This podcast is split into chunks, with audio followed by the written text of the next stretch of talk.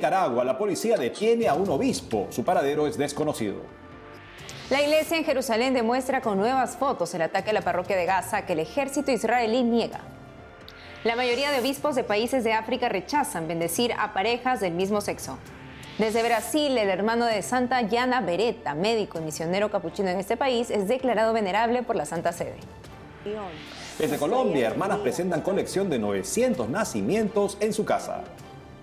Hola Natalie, un gusto estar contigo. Un gusto también estar contigo, Eddie, con nuestros televidentes desde nuestros estudios en Lima, Perú. Gracias por acompañarnos en EWTN Noticias. Soy Eddie Rodríguez Morel. Bienvenidos, yo soy Natalie Paredes. Empezamos las noticias contándoles que esta Navidad no se verán en Nicaragua los tradicionales pesebres o nacimientos vivientes representados en las calles por niños y adultos nueve días antes de la Nochebuena. La policía acudió a varias parroquias para informar a los sacerdotes que estas manifestaciones deben realizarse solo dentro de las sedes parroquiales. Según denuncia la abogada nicaragüense Marta Patricia Molina, autora de los informes Nicaragua, una iglesia perseguida, agrega que los clérigos habrían sido amenazados con prisión de no respetar la medida, pero la persecución de la dictadura esta Navidad va mucho más allá. Este miércoles un obispo fue detenido. Aquí los detalles. Me permiten darles un abrazo, no preciso ni decir. Él viene con nosotros. Este fue el mensaje que Monseñor Isidoro del Carmen Mora dedicó en reciente homilía al sentenciado obispo Rolando Álvarez, que le habría costado su libertad. Quisiera expresarle el saludo de la conferencia episcopal. Estamos siempre unidos, orando por esta amada diócesis de Matagalpa, orando por Monseñor Orlando, orando por el caminar de cada uno de ustedes.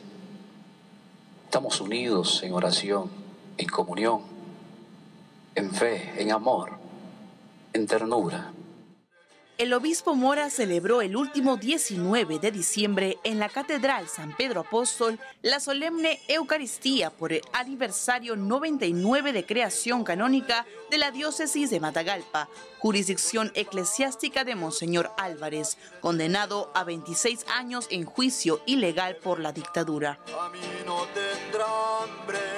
Al día siguiente, en la mañana del jueves, el obispo Isidoro Mora fue detenido por la policía de Nicaragua cuando estaba en camino a la parroquia Santa Cruz en la Cruz de Río Grande. Se dirigía a impartir el sacramento de la confirmación a 230 jóvenes. El obispo fue llevado en una camioneta junto con los seminaristas que lo acompañaban, Alester Sáenz y Tony Palacio. En Nicaragua, todos los obispos, sacerdotes y laicos que mencionan el nombre del obispo Álvarez en sus homilías corren peligro de prisión o de exilio. Aunque no existe una prohibición escrita, es el común denominador, según explica la abogada e investigadora Marta Patricia Molina. Ante la detención del obispo Isidoro del Carmen Mora, Félix Maradiaga, expreso político y defensor de los derechos humanos, exigió su liberación. Hoy la dictadura de los Ortega convierte en delito mencionar el nombre de Monseñor Rolando Álvarez. Esa es la razón por la cual han secuestrado a Monseñor Mora. Arturo McFields, ex embajador de Nicaragua ante la Organización de Estados Americanos, opinó, Monseñor Isidoro Mora fue detenido por enviar mensajes y oraciones en favor del obispo del pueblo, Monseñor Rolando Álvarez, quien lleva más de 500 días de prisión. Monseñor Isidoro del Carmen tiene 63 años y nació en Matagalpa. En años anteriores fue el vicario general de la diócesis de Matagalpa. Desde el 2021 es el obispo de la diócesis de Ciuna, en el Caribe de Nicaragua. Al cierre de este informe, no se tiene información clara del paradero de Monseñor Isidoro, quien se convierte en el segundo obispo nicaragüense privado de su libertad, seguido de Monseñor Rolando Álvarez. Que Matagalpa es misionera por excelencia. Me permiten darles un abrazo, no preciso ni decir. Y sobre la guerra en Tierra Santa, Israel dice estar cerca de derrotar a Hamas en el norte de Gaza, reporta CNN, mientras la ONU indica que los intensos combates impiden llevar la ayuda que necesita la gente en la franja. Desde el lado de la iglesia en la zona, atacada hace poco, hay novedades. Le contamos. El techo del convento prendido en fuego, paredes calcinadas, lunas destrozadas e intensa humareda que sale de las instalaciones por impacto de cohetes. Estas son parte de las evidencias del ataque al convento de las Hermanas de la Madre Teresa, misioneras de la Caridad, el pasado sábado 16 de diciembre. El monasterio es parte del recinto de la parroquia Sagrada Familia en el norte de la Franja de Gaza. El ataque lo dejó inhabitable. Según informes del Patriarcado Latino de Jerusalén, un tanque israelí disparó cohetes que impactaron en el convento. Pero el ejército de Israel niega su responsabilidad. Ante esta respuesta, el 20 de diciembre último, el Patriarcado Latino de Jerusalén publicó las fotografías tomadas por los fieles que estaban en la parroquia durante los hechos. Insisten en la responsabilidad de las fuerzas de Israel en el ataque. El convento alberga a más de 54 personas con discapacidad. Fueron reubicados en otra zona dentro del recinto, pero sus condiciones son muy precarias. La destrucción de, parte del hogarcito, de la casa de caridad de las hermanas de la Madre Teresa, toda la parte del generador que después ha producido un gran incendio y, los otros bombardeos que han producido también parte de la destrucción de la casa, ha hecho que como aparece en el comunicado del Patriarcado Latino de Jerusalén, eh, que, esa, el, hogarcito sea, no, se pueda usar en este momento, hay mucho, mucho daño. Gracias a Dios, de ese bombardeo, de esa parte de bombardeo, no ha habido eh, heridos. Los ancianos están adentro de, de la, del templo, donde las hermanas Madre Teresa los ayudan, los sirven en reciente entrevista con Vatican News, la hermana Nabila Saleh expresó su dolor por las dos mujeres, madre e hija, asesinadas dentro de la parroquia. Ella estuvo presente en el momento de los disparos. Dijo, las mataron a tiros unos francotiradores apostados en las casas de detrás nuestro. En ese momento nos resultaba difícil salir por los disparos y con dificultad recuperamos un cadáver mientras que tuvimos que esperar mucho tiempo para recuperar el otro. La hermana Saleh informó que hay francotiradores por todos lados y tienen siete heridos que no pueden atender. Añadió, desde antes del estallido de la guerra, las autoridades habían sido advertidas de que casi toda la comunidad cristiana está presente en la parroquia. Aquí no hay armas ni musulmanes.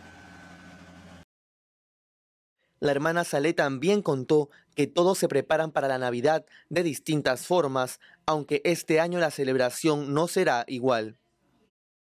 Desde su cuenta de la red social X, el Papa Francisco dijo que para los habitantes de Tierra Santa se anuncia una Navidad de dolor, de luto. No queremos dejarlos solos. Estemos a su lado con la oración, con la ayuda concreta. Las conferencias episcopales no dejan de pronunciarse sobre la bendición a parejas atraídas por el mismo sexo. África, el continente de la sonrisa y la esperanza del mundo, palabras del Papa Francisco, rechaza bendecir a parejas del mismo sexo. Veamos qué dicen sobre las últimas pautas firmadas por el Santo Padre. Nigeria. Los obispos dejan claro que no habrá bendiciones de parejas del mismo sexo. La Conferencia Episcopal de Nigeria asegura a todo el pueblo de Dios que la enseñanza de la Iglesia Católica sobre el matrimonio sigue siendo la misma. Por lo tanto, en la Iglesia no existe la posibilidad de bendecir las uniones y actividades entre personas del mismo sexo. Esto iría en contra de la ley de Dios, las enseñanzas de la Iglesia, las leyes de nuestra nación y las sensibilidades culturales de nuestro pueblo. Malawi. La conferencia episcopal emitió esta aclaración sobre el documento vaticano, Fiducia Supplicans. Para evitar confusión entre los fieles, establecemos que por razones pastorales, las bendiciones de cualquier tipo para uniones del mismo sexo de cualquier tipo no se permiten en Malawi. Zambia. Los obispos establecen que la declaración no se implementará en el país.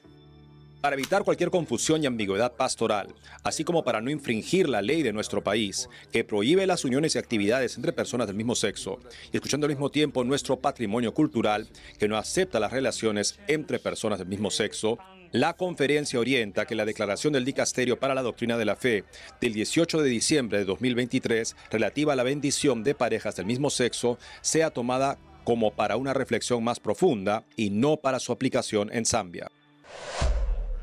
Gana.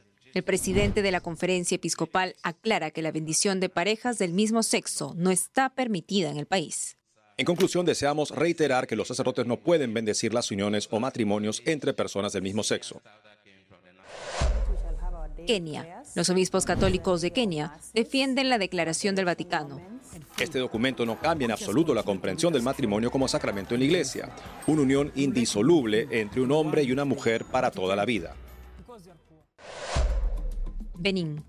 La Iglesia Católica, al igual que nuestras religiones tradicionales africanas y otras religiones de otros lugares, no admite la homosexualidad ni la unión estable entre dos personas del mismo sexo. La Iglesia tiene una concepción muy clara del matrimonio, una unión exclusiva, estable e indisoluble entre un hombre y una mujer, abierta naturalmente a la procreación de los hijos.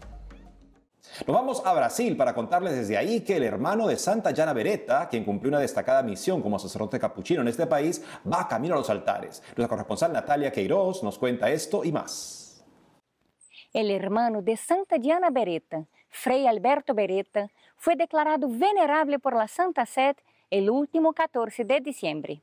La pequeña ciudad de Grajaú, en el estado de Maranhão, está en fiesta com a notícia da aprovação das virtudes heróicas de Fray Alberto. Ele viveu nesta cidade por 33 anos, de 1949 a 1981. Eunice Viana, de 74 anos, conheceu al Frei Alberto quando niña e teve a alegria de ajudá-lo em sua missão. Frei Alberto, aqui em Grajaú, Él fue mucho, muito. Fray Alberto aquí en Grajau fue un verdadero padre de la humanidad, de los pobres, de todas las clases. No tenía clase, no tenía preferencias. El negro, el blanco, el rico, el pobre, el indio, todo lo abrazaba de corazón. Cada día es una sorpresa de personas que vemos hablando de cómo se han beneficiado, cómo han sido agraciadas por la protección de Fray Alberto. Con la protección de Fray Alberto. Cosas increíbles de las que debemos hablar a la gente. Que a gente ve falar. Fray Alberto construyó el Hospital San Francisco de Asís, donde trató y curó a personas de toda la región que acudían en busca del Santo Doctor, como era conocido. Construyó un asilo para enfermos de lepra y varias iglesias en el interior. Son muchos los testimonios. Son muchos los testimonios de personas que aún hoy viven y dan fe de la vida y santidad de nuestro Fray Alberto, que además es hermano de Santayana Beretta. Esto demuestra ya el don de la santidad en su familia. Ahora solo falta un milagro para que su proceso con el dicasterio para las causas de los santos siga adelante y pueda ser finalmente beatificado. Fray Alberto Beretta murió el 10 de agosto de 2001 en Bérgamo, Italia, tras pasar 20 años postrado en cama a causa de un derrame cerebral. Cada 10 de agosto, la diócesis de Grajaú celebra su memoria con la oración de rosario, procesión y la misa. El nuncio apostólico en Brasil, Monseñor Jean Batista de Quatro, pidió que o obispo emérito Monsenhor José Ascona não viva mais no território da prelatura de Marajó. Fieles e sacerdotes se han manifestado em favor da permanência de Monsenhor Ascona. Um comunicado del 9 de diciembre, firmado por el administrador diocesano Padre Casimirs Anthony, indica que Monsenhor Ascona não podia seguir vivendo no território da prelatura, sem decir cuáles podrían ser los motivos de esta decisión. Monseñor Ascona es español, religioso de la Orden de los Agustinos Recoletos. Llegó a Brasil en 1985. Fue obispo de la prelatura de Marajó desde 1987 hasta 2016. A pesar de su renuncia, continúa viviendo en la isla del estado de Pará. Él es un gran defensor de los derechos humanos. Lucha contra la explotación de niños y contra la pedofilia. En 2019, en el contexto del Sínodo de la una de las voces que se pronunciaron. Fieles de la prelatura salieron a las calles para pedir que Monseñor Ascona se quede en la isla de Marajó. En las redes sociales crearon la hashtag Quédate Ascona. El nuevo obispo, Monseñor José Io Newton, toma posesión en febrero. Los sacerdotes de la prelatura también publicaron una carta donde comparten el deseo del pueblo de que Monseñor Ascona permanezca en el territorio de Marajó. También piden aclaraciones a la Anunciatura Apostólica. Frente a las manifestaciones en favor de la permanencia de Monseñor José Luis Ascona, la Anunciatura Apostólica no se pronuncia sobre su decisión. En Petrópolis, Natalia Queiroz, EWTN Noticias. Hacemos una pausa y al volver, desde Colombia, hermanas presentan colección de 900 nacimientos en su casa. Volvemos con más noticias con Enfoque Católico.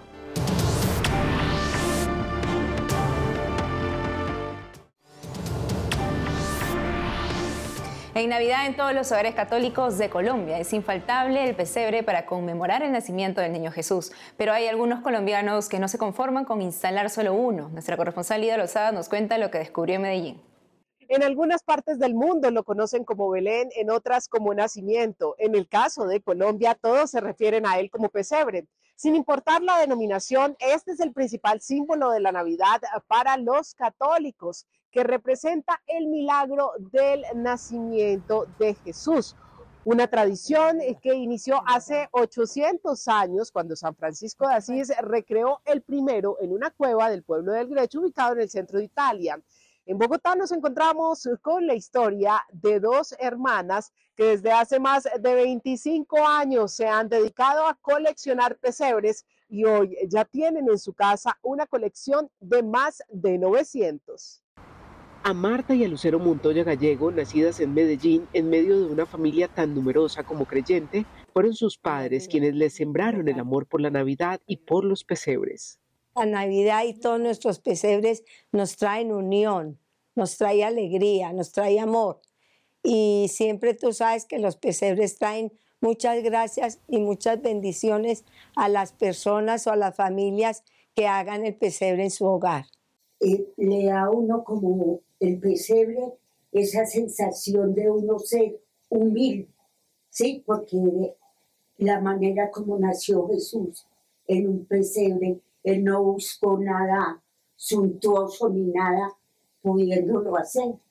¿sí? Él se rebajó en un pesebre para darnos a nosotros, la, digamos, la vida espiritual, para que empezáramos a renacer. Estas representaciones se convirtieron en su compra o su regalo favorito. Hoy todas las áreas de su casa tienen pesebres fabricados en diversas partes de Colombia y del mundo con diferentes materiales, estilos y tamaños. Cada año es tan bella como estricta su organización y exhibición, tarea que inicia en el mes de noviembre. Para Marta y para Lucero, elegir un pesebre favorito es difícil. Sin embargo, encontramos uno que desde la familia de Nazaret representa algo muy especial también para ellas a su propia familia, su madre, su padre y 15 niños, Dios que tiene este pesebre, equivalentes cada uno a cada hijo que tuvieron. Los pesebres cautivan sin duda la atención de los que visitan la casa por esta época. Bueno, la gente es feliz, como que no cree, porque ya empieza como todo a ver pesebre por pesebre y no solamente ellos, sino nosotros también. Tú te pones y ahora vas a ver algunos pesebres y todos te van a parecer bonitos porque cada uno tiene su característica. El Papa Francisco ha exaltado el profundo valor espiritual de esta tradición y la importancia que sea enseñada entre las familias. Estas hermanas están convencidas que su dedicación por los pesebres no solo les trae alegría en la época de Navidad, sino bendiciones para el resto del año. Por eso aprovechan para enviar un mensaje especial a todos los católicos. El consejo para todos es que, mira, que así sea un pesebre pequeñito, le tomen el cariño más grande, porque es que es la representación ahí de esta gran familia. Y poco a poco, si ya les va gustando, pues uno va comprando uno, otro, y bueno, en cualquier momento tienen 900 como nosotros. En Medellín, Colombia, Lida Lozada, WTN Noticias. Para esta Navidad les presentamos cinco encantadoras películas de contenido católico diseñadas para descubrir en familia el significado del nacimiento del niño Jesús. Veamos. Prepárate para 1. La película La estrella de Belén. Narra la historia del burrito Bo, la oveja Ruth y la paloma Dave, personajes que acompañarán en el camino a José y María y los llevará a ser protagonistas de la historia más grande jamás contada, la primera Navidad. En algunos países de América Latina, como en México, la película puede encontrarse en Netflix o en Prime Video. Este año nos hemos portado muy mal. 2. Película Tengamos la fiesta en paz. Peor. Yo no pongo GPS. Pero si eres tú la que nos ha traído aquí, Caperucita. Comedia que narra la historia de dos esposos que han sido absorbidos por su trabajo, perjudicando su matrimonio hasta un punto que parece sin solución. Sus tres hijos serán claves en ayudarlos a perdonar y redescubrir el amor. Puede comprar la película en www.tengamoslafiestaenpaz.com. ¡Ya está! ¡Dos veces! ¡Ale! ¡Abrid la puerta! Así beses a la abuela. Lo único que veo es a dos extranjeros que vienen de lejos. ¿Cuánto de lejos? 3. Film La Primera Navidad. ¡Al ladrón! ¡Al ladrón! ¡Arréstenle! Con Bosco Films entre sus productores, esta película cuenta la historia de un ladrón y un sacerdote que son transportados mágicamente a la Palestina del año cero, pocos días antes del nacimiento de Jesús. Ambos tendrán que ponerse de acuerdo para encontrar a los protagonistas reales del Belén, pues es su única posibilidad de volver a casa. Si desea adquirirla, puede ingresar a www.boscofilms.es slash tienda. Pero que en realidad el hijo no es de él. Exacto. Vamos, tengo un plan. 4. La Navidad de Ángela. Oye, compraremos un boleto. Iremos Esta película, basada en el cuento de Frank McCourt, narra la historia de Ángela, que en Nochebuena tiene una idea extraordinaria cuando va a la iglesia con la familia. Al ver al niño Jesús desabrigado en plena noche fría, la niña emprende una aventura para lograr que el pequeño encuentre un lugar cálido. Esta película puede verla en Netflix. CCC of America. 5. Lucas Storyteller y el verdadero sentido de la Navidad. Con todos nuestros amigos. Se trata de un episodio especial de la animación católica Lucas Storyteller. En este breve film, los personajes animados Peter, Agnes, Paul y Anna aguardan con ansias la llegada de numerosos regalos en Navidad. No obstante, una travesura los conduce a un encuentro imprevisto con Lucas, quien les revela cómo el nacimiento del Hijo de Dios transformó para siempre nuestros corazones. Puede acceder a esta producción en formed.org, streaming de pago de contenido católico. ¡Dar! ¡Eso sí es espíritu navideño! Cada 21 de diciembre, la Iglesia Católica conmemora a San Pedro Canicio, a quien debemos uno de los versos de la Ave María. El Papa Pío XI lo declaró doctor de la Iglesia el 21 de mayo de 1925. El padre Diego Manuel Pereira, capellán castrense de Argentina, nos cuenta más del santo. Veamos.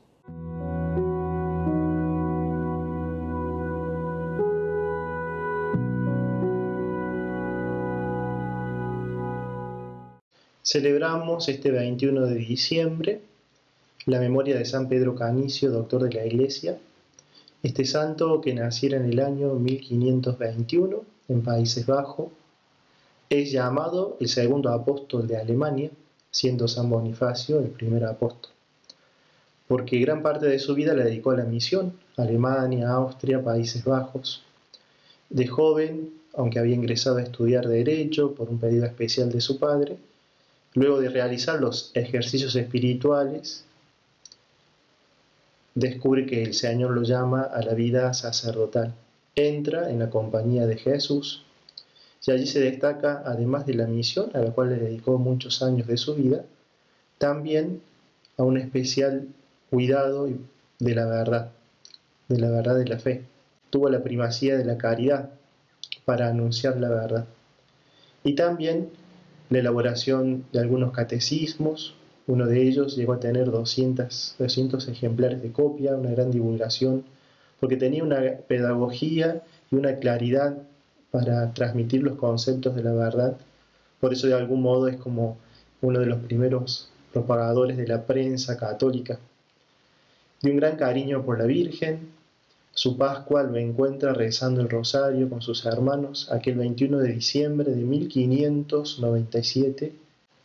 Le pidamos a San Pedro Canicio primeramente este precioso celo misionero, este tiempo de la Navidad próxima que vamos a celebrar, que podamos también anunciar con alegría al Señor Jesús.